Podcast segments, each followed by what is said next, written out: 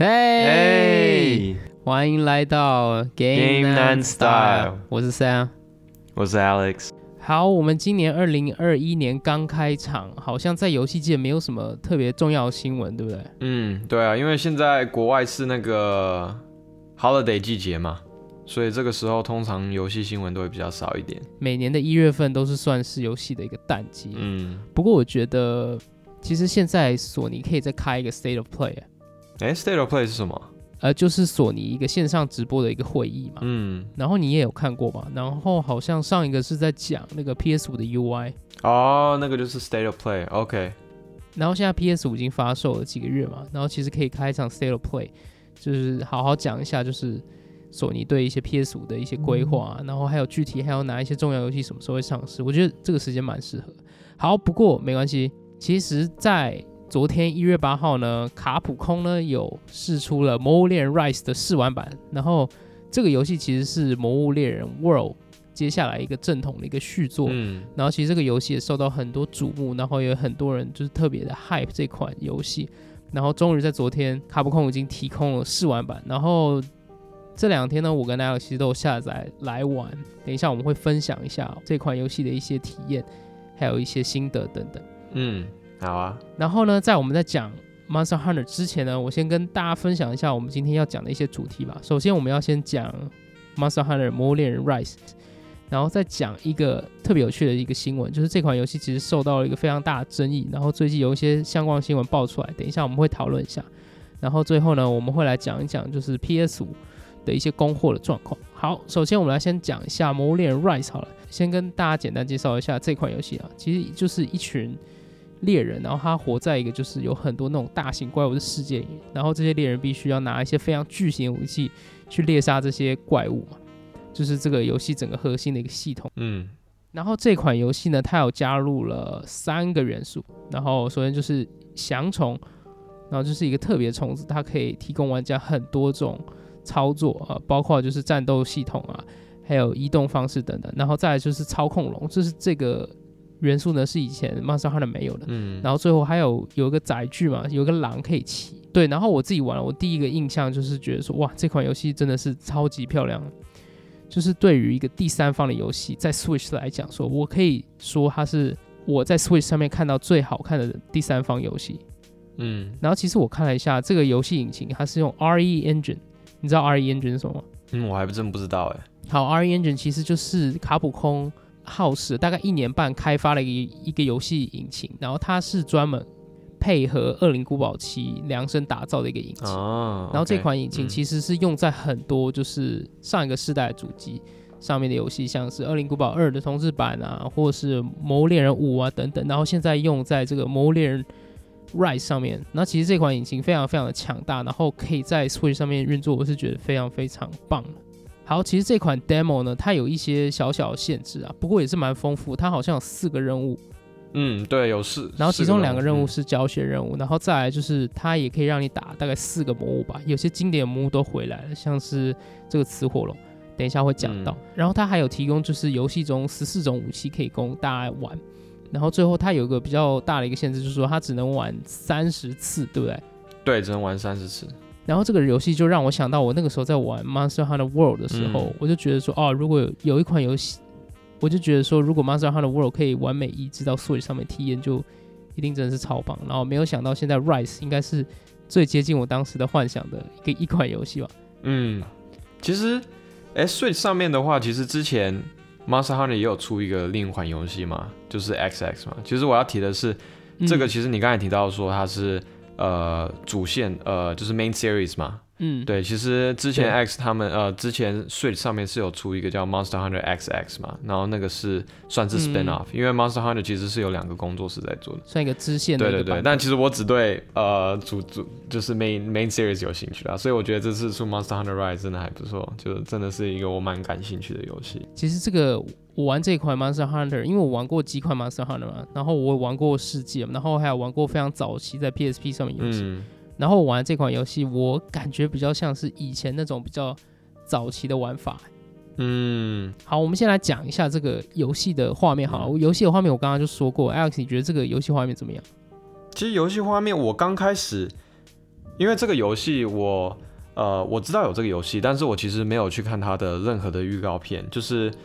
呃就想说就直接 blind 的进去嘛。然后刚进去的时候，其实觉得诶有点低清，就是因为之前玩 Monster Hunter World，然后现在换到这个，嗯嗯但嗯毕竟它是 Switch 嘛，所以其实呃对后来也能了解，然后后来玩一玩，其实觉得还算是蛮顺的。我打起来其实也不会有很大的掉帧什么的，所以我其实觉得体验是蛮好的。所以在游玩的画面上面，我是觉得是 OK 的。但再来，我觉得嗯另外一个比较突出的点，应该是它的风格吧。我就发现，我觉得这一代它的嗯风格就是有点中式日式的风格，不知道你有没有发现？就是，OK，对啊，就像比如比如说在一刚开始进入画面的时候，不是就有个女生在唱歌嘛，然后穿的就比较像长袍的那种衣服，然后、嗯然后它的风景都是樱花啊，然后还有那个教学啊、教学啊，教学进去的时候就那老师超像那个卡卡西的。我不知道你会觉得，就是他的样子就很像，那头发的样子也很像，就差就差戴一个那个面那个面罩而已。所以我就觉得，然后它的它的音效啊，就很多是用那种太古的那种音效，我不知道你知道，就是然后就会让我想到，就是之前我玩过那个火影忍者的游戏，就很里面的音效很多都一样，所以就是哦，OK，对，就让我想到，哎、这个感觉跟之前 World 是有点差别的，嗯，对，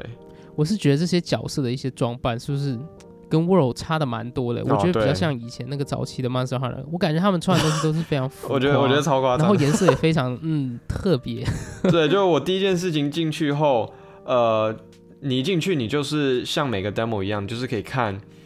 他每个不同角色，然后角色跟职业嘛，然后你可以看就是每个职业他大概的装备的样子，然后其实就、嗯嗯嗯，就看起来就很夸张，就是我我比如说我好像转到一个大剑，大剑就拿拿了一个超级大的一把像菜刀一样，比他那个人大大概三倍吧。然后那个嗯那个不是还有一个是什么？是那个像斧头一样的嘛？不是斧头，那个锤子，锤子就一个大黄色的，像一个海象一样，我就觉得超级好笑的，就比较 比较浮夸一点，我觉得。对，就和 Monster Hunter World 就差的那个风格也，呃，差起来就是稍微比较夸张一点。对，就是可能在它的美术设计上比较不像 World，我感觉 World 是比较 for 就是大众。对，然后可那这个款比较就是回归它早期那种 Monster Hunter 该有的那种样子，对对，应该所以就是比较有一点复古感。嗯不过画面的呈现上，我是觉得非常棒。好，那我们来讲一下，就是这个游戏非常核心的东西，也就是它的玩法。好了，对，其实 Monster Hunter 这款游戏是在操作上面花了非常大的功夫，然后很多人嗯喜欢玩这个游戏也是因为它的操作，因为它的操作是它可以非常浅，然后也可以非常深，然后如果你可以操作的非常的 professional，非常的非常的厉害的话，你是可以获得很多那种成就感的嘛。对，因为他在这个武器操作上面是花非常非常大的功夫，然后也非常有深度嘛。嗯然后我们就来聊一聊这这些武器操作的感觉好了，因为我有发现一点，就是比较好的动作游戏，它都会有个东西叫做 animation cancel，就是动画取消嘛。嗯就是打比方说好了，就是在一个角色他在挥剑之前，就是这把剑还没有落地啊，或是碰到这些怪物之前，你可以再按另外一个键，然后这个角色就会马上执行你另外一个动作，嗯然后这个体验下来就会让你的角色、呃、操作起来非常灵活，嗯，然后控制起来非常顺，就是你按什么键，它就会做什么动作。对，对，然后 Monster Hunter 这款游戏其实也有很多这个元素在里面，然后我们就来聊聊好了。嗯，其实就是 Alex，你不是喜欢玩太刀吗？对，你可以跟大家讲一下，对我觉得就是你玩太刀的体验怎么样？嗯，我觉得 Monster Hunter 的核心玩法应该都是在它的武器上面嘛，它每个有它每个武器都有不同的打法，然后就是真的，我那时候都是一个一个上网去看大概 怎么打出来，因为它其实游戏里面不会不会不会跟你讲最好的打法是什么，所以你要一个一个武器上去。嗯嗯嗯但是当你学会了以后，其实打起来那个速度是会差好几倍的，所以就特别有成就感，嗯我觉得是最大。然后我最喜欢玩的就是太刀。我那时候玩 Monster Hunter World，呃，玩了大概大概六百多个小时嘛，大概五百多个小时应该都是在玩太刀，因为我就觉得它特别帅。嗯，所以我这次玩这个 Hunter Mon 呃 Monster Hunter Rise 的 demo 版，我也就直接第一个我就选那个太刀嘛，然后打起来嗯其实，呃，我觉得操作方面其实没有太大的变化，就是毕竟我也有呃快两年多没玩了，还是你熟悉的 Monster Hunter 那种感觉？对，就是其实上手就是稍微回顾一下，马上就可以上手，就是哎自己记得大概是怎么按，然后动作都没有太大的变化，所以我觉得这一点就是还蛮快就上手。那它的新的机制是在什么？就是在那个虫那个虫虫嘛，那个翔虫。就你刚才前面可能有说到，就是它新的机制就是在加这个翔虫。那这个翔虫就是可以让你的角色可以用这些虫来做一些比较特别的动作嘛。那呃，这翔虫可以做什么呢？那应该是分两种吧。一种就是武器收起来的时候，武器收起来的时候，它会呃让你一个按键是可以把你往斜上方拉，就等于有点像很快的冲起来。然后另外一个是让你很快的往前拉，所以就是很就让你的角色变得比较敏捷一点。然后第二个是，我们现在讲一下这个翔虫是什么好了？这个翔虫跟大家说一下这个翔虫。这翔虫就是一个虫虫，然后会就一个小小只的虫，但力气超大的吧，就可以把你整个角色都拉起来。翔虫就是就是 Monster Hunter 新的多一个元素，然后它就是像是多一个新的资源，你可以运用在你的那个攻击的系统里面。对对对对。就是除了动作以外，我刚才是说动作方面嘛，然后现在是说武器拿下来的，就是你武器在拿你的武器的时候，也可以用这些虫，也可以用这些翔虫。那怎么用呢？就是一样的按键，但是它会把你往上拉，但是你会扑到敌人身上砍一刀，然后还可以从这上面再做其他不同动作，这是另外一一个。然后另外一个你还可以做武器的翔虫，算是特技吧。比如说像太刀，我用了这个呃翔虫技能以后，它会在我面前。呃，挡住，然后如果怪物那时候打到我的话，我会回击，就会 counter，所以就跟太太刀的核心玩法其实很像。然后对，然后其实这些呃要用这些虫的技能，呃或者是动作，还会要花费你一个这个降虫的一个资源嘛。然后这个资源应该是说 default 来说的话，就是有两个。然后你用的话，看不同的技能会用不同呃不同的数量。对，然后用了以后，不同的技能还会有不同的冷却时间，所以呢，就是这个就很就是很多样化了，就每个武器都会有不同的玩法。对，然后你要怎么的去？其实 Monster Hunter 这个游戏是呃，在有效的呃时间内把你的循环打进去嘛，就是怪不管是倒下来或者是攻击你，你要会躲，然后你要在最那个时间内要把你的循环。打进去，让你 DPS 打很高，就是把你的 combo 打出来。对，你要让你的让你的 combo 打出来，然后所以现在又加了这个降虫的这个机制进去，又让这个游戏变得又你知道，就是多了一个机制在里面。所以就是，如果你多了一层深度，对，多了一层深度在里面。所以你是如果是一个很喜欢打很高 DPS，然后这种很喜欢冲，就是把快赶快打死，打很高的伤害，那这个游戏就是现在多加了这个元素。我觉得如果你有玩过 Monster Hunter 冰原的话，其实它那个降虫。它有点像是那个飞翔爪，之前不是可以抓敌人，然后骑在上面吗？嗯，其实有一点像那种感觉，但是现在它等于就是把它变成，就是说你不能一直用，然后把它就是你用的话，其实你可以获取的那些呃效果更大，所以大概是这种感觉啊，所以大概它的新机制在这里。然后，对我觉得这个降虫是蛮有趣的，它就是它可以开启，就是你不同种类的 combo，它可以把你原本的攻击的一些 combo 塞一些降虫进去，然后你让你的 combo 就是变得更长嘛，然后更顺嘛，对，然后就是可以创造出更更多种的那种组合嘛，就是透过这个降虫这个新的这个资源把它加进去，对，像是你不是说有那个那个虫棍吗？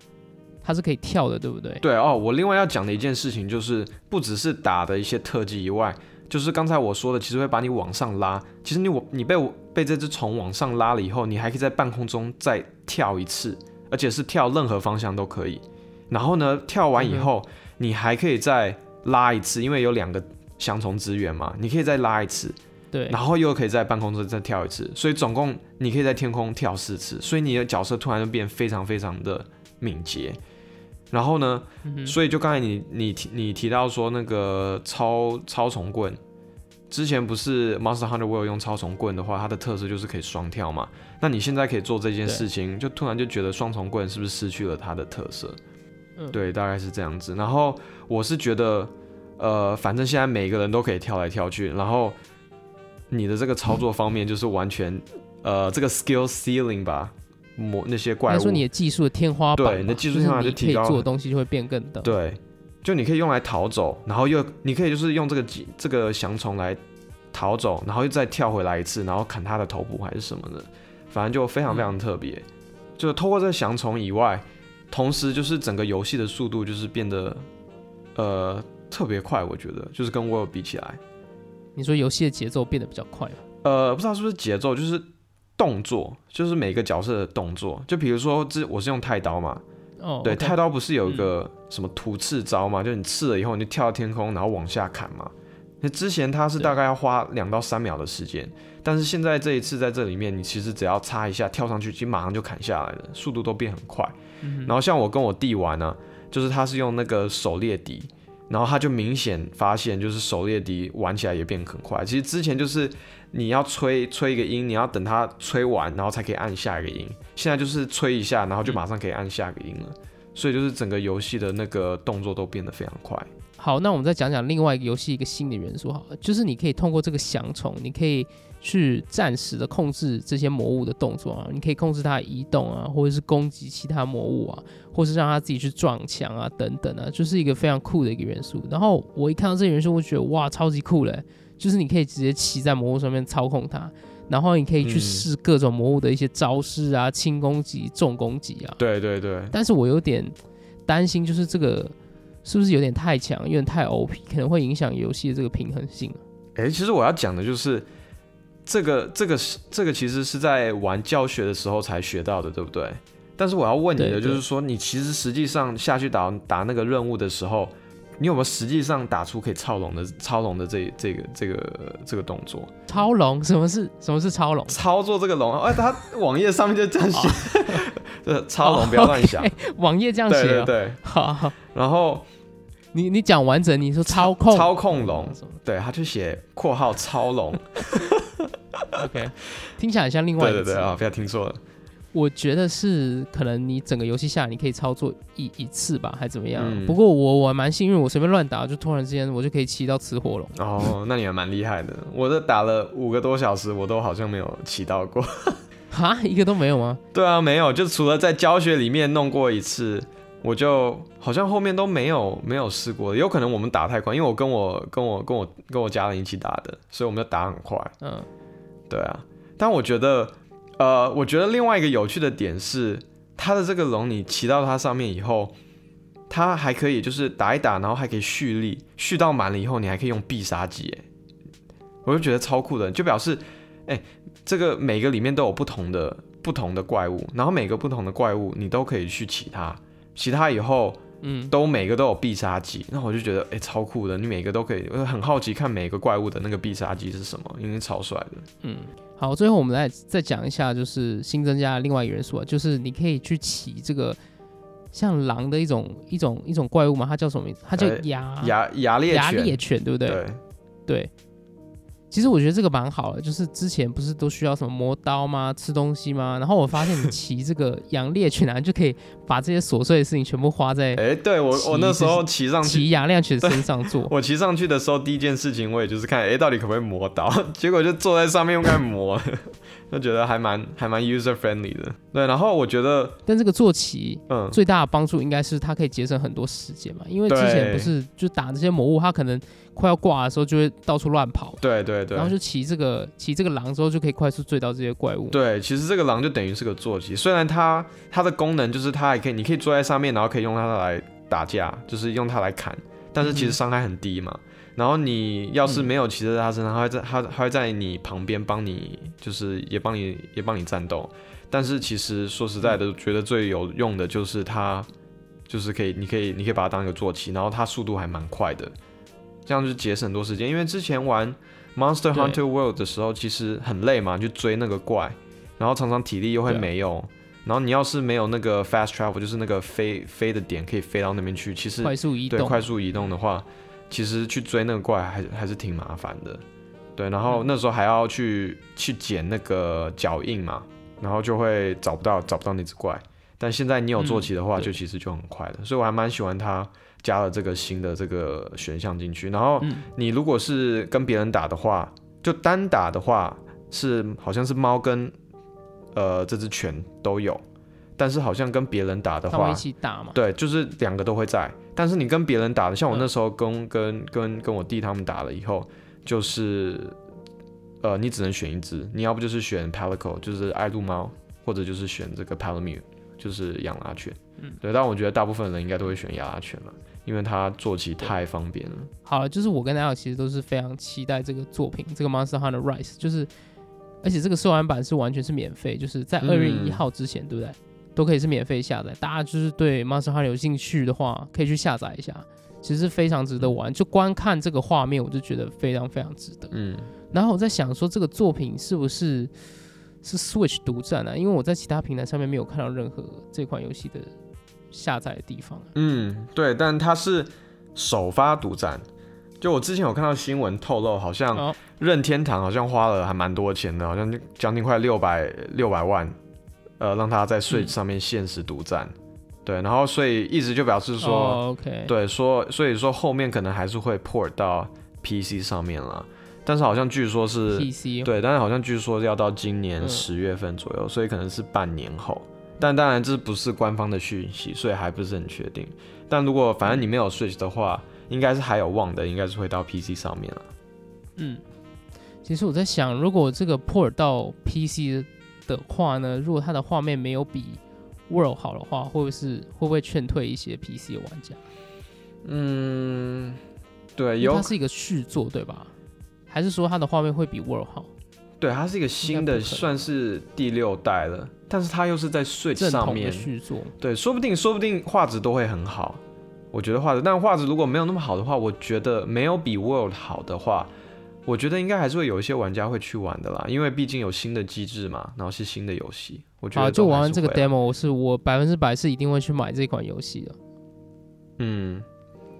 我的话，嗯，我我真的是蛮想玩的，因为毕竟是主线的那个系列嘛。但是真的，我觉得要花很多很多时间去玩。那之前 Monster Hunter World 我就花了六百多个小时嘛，然后我觉得就是这是那个冰原都还没出来的时候，冰原后来出来嗯我就基本上没怎么玩了嘛。所以我觉得这个游戏应该是要花很多很多时间，因为你毕竟要一直刷、嗯一直刷、一直刷，然后刷完要再刷新的武器嘛。啊，我懂你。但应该还是会买你买这款游戏的话，嗯你一半人生就不见了，对吧？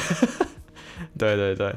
好啊，如果我们后面要做一个 review 的话，就就买来了，到时候就好好的好好的把它玩玩的彻底一好点，给大家一一点好的 review。好，下一个主题呢，我刚刚不是节目开始有提到很争议的游戏嘛？好，其实这个很争议游戏嗯其实是海绵宝宝 比奇堡之战，然后我就觉得，哎，这款不就是一个很小朋友玩的游戏吗？怎么会闹出这么多有争议的新闻？嗯，其实这个海绵宝宝比奇堡之战 Rehydrated 这个游戏是去年出的，那时候大概去年六月的时候出的，嗯然后那时候出了以后，国外的那些比较大的游戏媒体公司，像 IGN 和 GameSpot 就给了它非常的低评价。然后我去看了一下 IGN 好像给了五分而已，然后 GameSpot 才给了两分。哇，那真的超低。对对对，对。但是最近呢，这个游戏的公司那个 THQ Nordic 嘛，它的 CEO 就突然又踏出来就说，哎，游戏现在非常成功，然后卖的非常好，嗯他们已经卖了超过一百多万份，然后不久后可能就会超过两百份。所以我就觉得，哎，怎么会这样？所以就是，哎，这个这个游戏是嗯，这个游戏是什么样的游戏啊？它我我看了一下，它好像是一个重置版的游戏，对不对？对，这个游戏是呃 THQ 出的嘛，然后二零零三年，呃是由这个人气动画海绵宝宝嘛为题材嗯做出的三 D 平台游戏，之前在 PS 二上，然后现在 Rehydrated 就等于是一个呃 remaster 版，就在这个现在新的一些主机上面出的游戏嘛。然后我觉得这个很有趣的是，我后来就是再去查了更多其他的呃一些评分嘛，然后 Meta、嗯 Metacritic 嘛，Metacritic score 上面是给了六十八分，Critic score 是六十八分，嗯，但仔细看了以后，我发现玩家的评分是九点零分，然后 Critic score 是六十八嗯。分里面，三十八家媒体给出的评论有十八个是绿色好评的，然后有十八嗯。个是黄色中等评的，然后只有两个是红色差评的。嗯。哎、那你想想，那怎么会六十八分？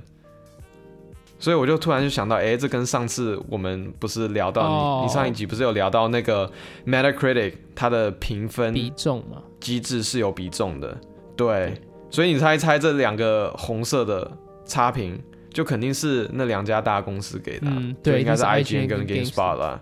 好，如果大家对对 Metacritic 的机制有兴趣的话，可以去参考我们上一集二零二零年十大最烂游戏。对，所以就因为这两家媒体可能就导致这个低分的很大的原因嘛，然后所以这件事情后来就搞得很多玩家很不爽。然后后来我去看了一下那个像 IGN 啊，IGN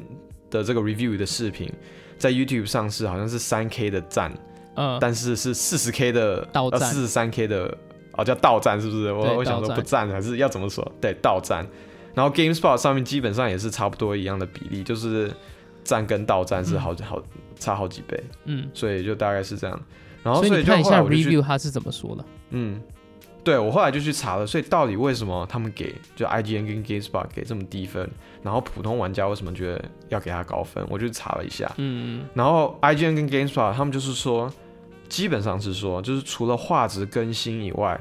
呃，就是说很多基本上的玩法机制跟二零零三年的版本是没有变的，嗯嗯所以说没他们没有跟上新一代的游戏应该游戏该有的一些设计。比如说角色切换还要回到一些特定的地点啊，不能当场切换，嗯那是蛮烦。然后还会有一些对，然后会有一些 bugs 啊，然后游戏说还是太单调，没有深度，感觉是像小孩子玩的游戏。对，等一下你说对，像小孩子玩游戏，我觉得像小孩子玩游戏又没有关系啊。他是觉得这游戏他就在那个他们的 review 里面，尤其 IGN，我记得是 IGN 说的，嗯就说这个游戏就是应该就是给小孩子玩的吧？对，大概是这样说的。哦，他的应该是意思应该是说没有深度嗯吧？对，就可能是没有太多深度，就可能嗯玩起来很简单，但是其实之前也就是玩起来就是这样子，嗯所以他们可能就是觉得哦没有增加一些深度，所以就感觉不太好。嗯，OK，对，这个是他们主要的那个 stance。，OK，对，那那玩家呢？玩家他们是觉得只要你有更新了画质，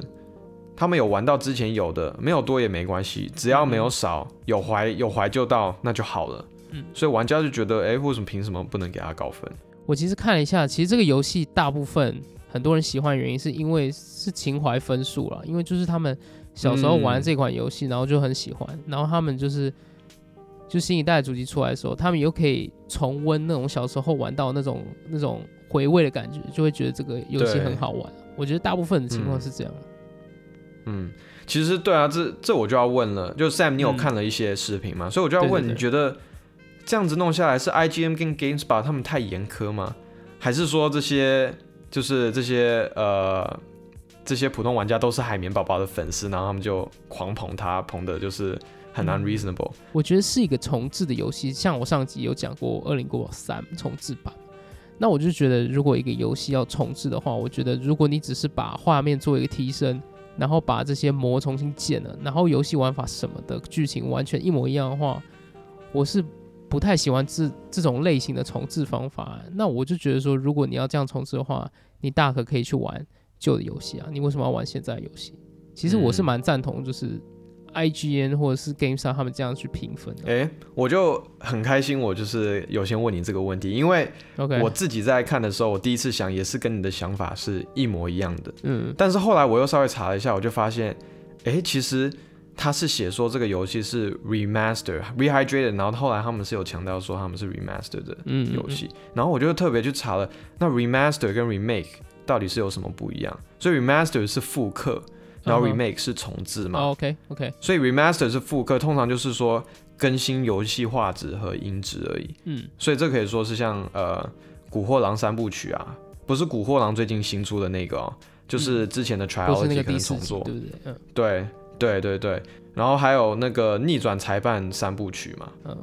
就是那个 Phoenix Wright Ace Attorney，这个基本上也是复刻，就是跟之前的游戏基本上是一模一样的，只是你稍微把画质提高了，然后音质提高了，然后通常他们都会把它 package 成一个三部曲。嗯。那 remake 呢，重置版通常就是游戏除了画质升级以外，还会有一些新的元素跟新的呃玩法的机制加进去嘛，比如说像呃去年出的那个 Final Fantasy VII remake 嘛，就是太空战士七嘛，或者最终幻想最终幻想七，嗯，然后或者是说呃刚才说的那个 Resident Evil Two，就是生化生化危机二，嗯，这些都是 remake 嘛，对，呃，二零古堡嘛，这些都是完全就是跟之前是呃稍微有点不一样，他们有加一些新的元素上去。对，所以我在想会不会呃 IGN 和 GameSpot 他们在 review 的时候把它把 remake 呃搞成是呃把 remaster 搞成是 remake，所以他们嗯就是以 remake 的这个呃 expectation 这个期待呃去评去 review 这个游戏的，嗯，所以才导致会给这么低分。嗯。其实我觉得你讲这个问题非常非常好，我觉得如果有机会的话，我们可以特别做一集讨论这个。啊，对啊，嗯、对，其实我觉得这个 remaster 啊，这些 remake 这种复刻或是重置，这些定义完全都是这种游戏公司给我们的，因为我们之前是嗯没有这种、这种概念的，所以我就觉得说，如果要讲 remake 或 remaster 的话，我觉得最重要的地方是要反映在它的价格上面。对，像是如果像是如果像《恶灵古堡二》他们宣布要重新制作 remake 这个游戏的话，我的期待度就会很高。然后同时它还会嗯反映在它的价格上面，它是一个六十块钱美金的游戏。那如果它今天是 remaster 的话，我觉得它应该也要在反映在价格上面。呃，就像当时那个时候《最后生还者》（Last of Us），它在 PS 上面也有出了一个 remaster 版本，然后它的那个游戏的定价应该也是五十美金嘛，没有到完全的价格。所以说实在，因为嗯这个 remaster 啊，还有 remake，他们的制作成本是完全不一样的。所以如果我觉得嗯游戏公司他们要这样区分的话，那他们也需要在定价上面告知，就是玩家他们是什么样子的游戏。我觉得这两个就是尽量不要混为一谈。好，反正我觉得虽然呃，就最终这么多媒体给他低分啦，但是我当然也觉得很高兴，他们听到他们说他们现在卖的很成功，我觉得也是挺开心的。嗯嗯，然后反正他们好像现在做的很好，然后他们还他们还说，就是这个月可能会把这个游戏 port 到手机上面。手哦，就是手但是他们有说，我知道，但是他们有说他们不会放那个 microtransaction，我知道你最讨厌那个了，所以我们再看他到时候 做的怎么样了。好，我们再看看好了。好，那我们来讲今天最后一个主题好啊，就是我们讲到这个 PS 五的供货情况，因为就是最近有一个产业的媒体有报道说，二零二一年 PS 五的产量会达到一千六百万到一千八百万，但是 Sony 好像还没有证实这件事情。然后我就想到最近有看到一个新闻，就是 Sony 好像决定就是不再生产 PS 四了嘛，只但好像只有说在日本吗？是不是在日本而已？但可能很可能应该还是会扩到到后面不久就会扩到国外去了。嗯，对，我觉得也就是 Sony 也也知道，就是要开始慢慢转到 PS 五嘛，所以整个产量就是要减低一些 PS4 Pro 啊，或者是 PS 四的一些一些产量，然后去好好做 PS 五。所以我觉得嗯可能等到春天，就是大概都会有 PS 五可以买。